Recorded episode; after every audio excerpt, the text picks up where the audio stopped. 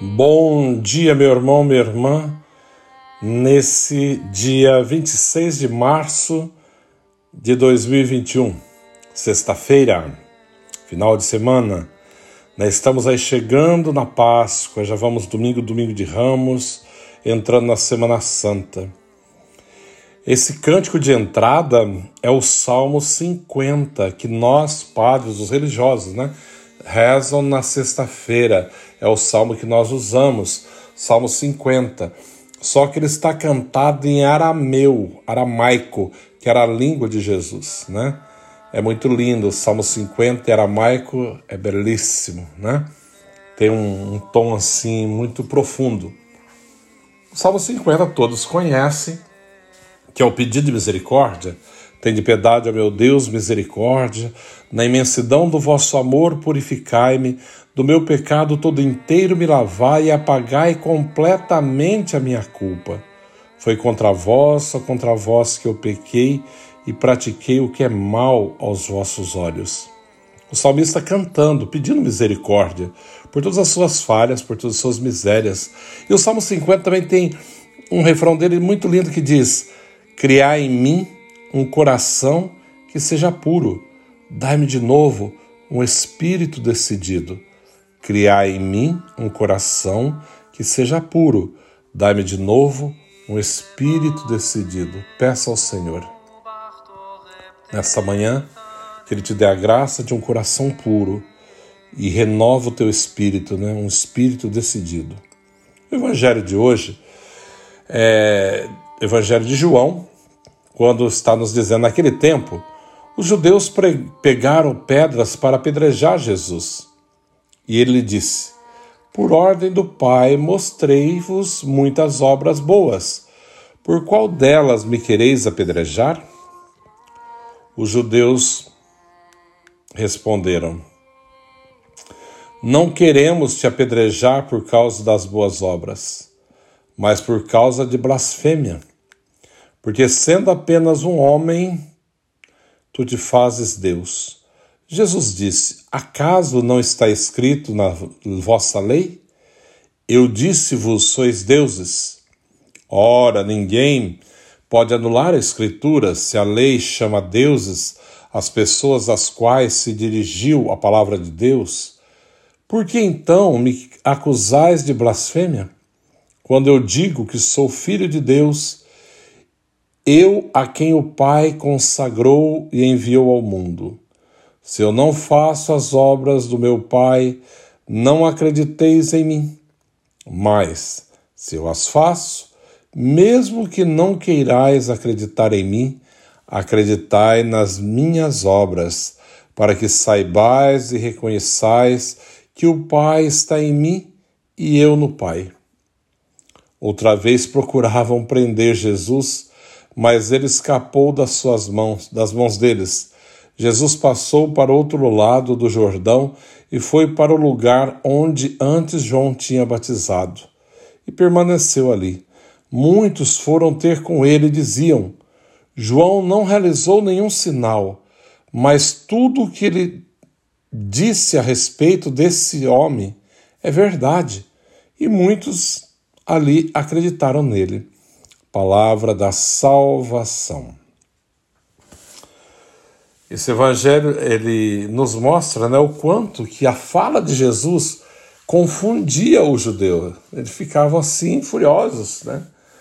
Ele, eles não admitiam, né? Quando ele falava, eu e o Pai somos um, porque o Pai me enviou, porque o Pai me ensinou, né? É, eu entendo hoje, no, na realidade hoje, era difícil para o judeu entender isso. É claro que não entendia. Eles achavam aquilo realmente uma blasfêmia. Porque a ideia de Deus, né, dessa relação com Deus para o judeu, para o povo hebreu, é muito diferente, né? Eles vêm daquela realidade de Moisés, de Abraão, né, de Isaac, que aqueles que tinham assim uma aproximação maior com Deus, né? E depois transmitir ao povo. Jesus é a própria revelação do Pai. Ele é aquele que se manifestou no meio dos homens para trazer aos homens salvação. Mas os homens não entendem.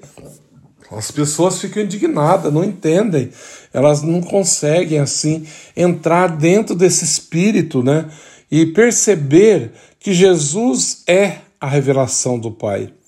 As obras que ele realiza, ele realiza porque o Pai deu a permissão de realizá-las para que muitos creem, para que muitos entendam e voltem para Deus. Ainda é bonito que no final do evangelho de hoje, depois que tentaram apedrejá-lo, ficaram assim muito bravo, né? ainda mais quando ele fala que é filho de Deus, né? Ficavam mais furiosos ainda. Ainda fala: Eu sou filho de Deus, eu a quem o Pai consagrou e enviou ao mundo. Nossa, mãe, imagina, um hebreu, um, um judeu ouvindo isso. E depois ele vai dizer: Se eu não faço as obras de meu Pai, não acrediteis em mim. Mas se eu as faço, mesmo que não queirais acreditar em mim, acreditai nas minhas obras, porque o que Jesus realizou diante de todos era algo assim extraordinário, eles acabavam acreditando. Né? Quando viam todos os feitos, né, eles acreditavam. E no finalzinho, diz assim que Jesus vai, quando tentar apedrejá-lo, prender, ele escapa, vai para o outro lado do outro lado do Jordão.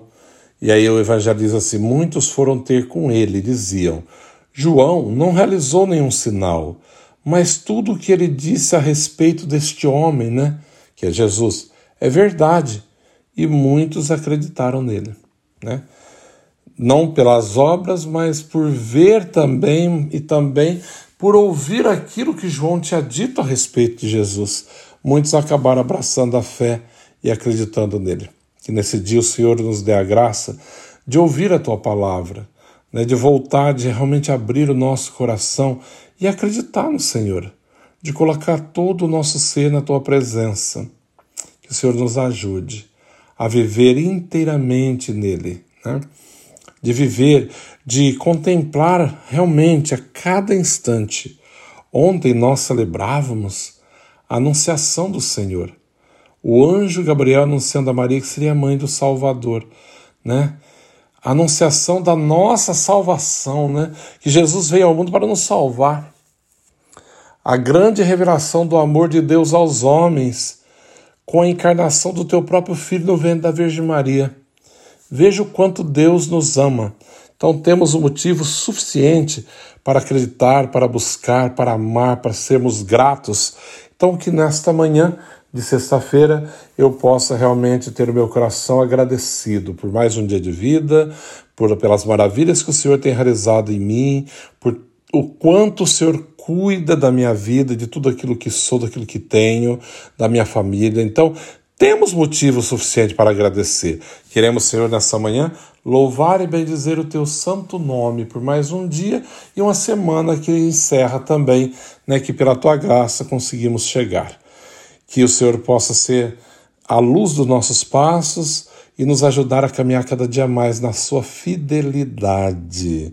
O Senhor esteja convosco, Ele está no meio de nós. Abençoe-vos, Deus Todo-Poderoso, Pai, Filho, Espírito Santo. Amém.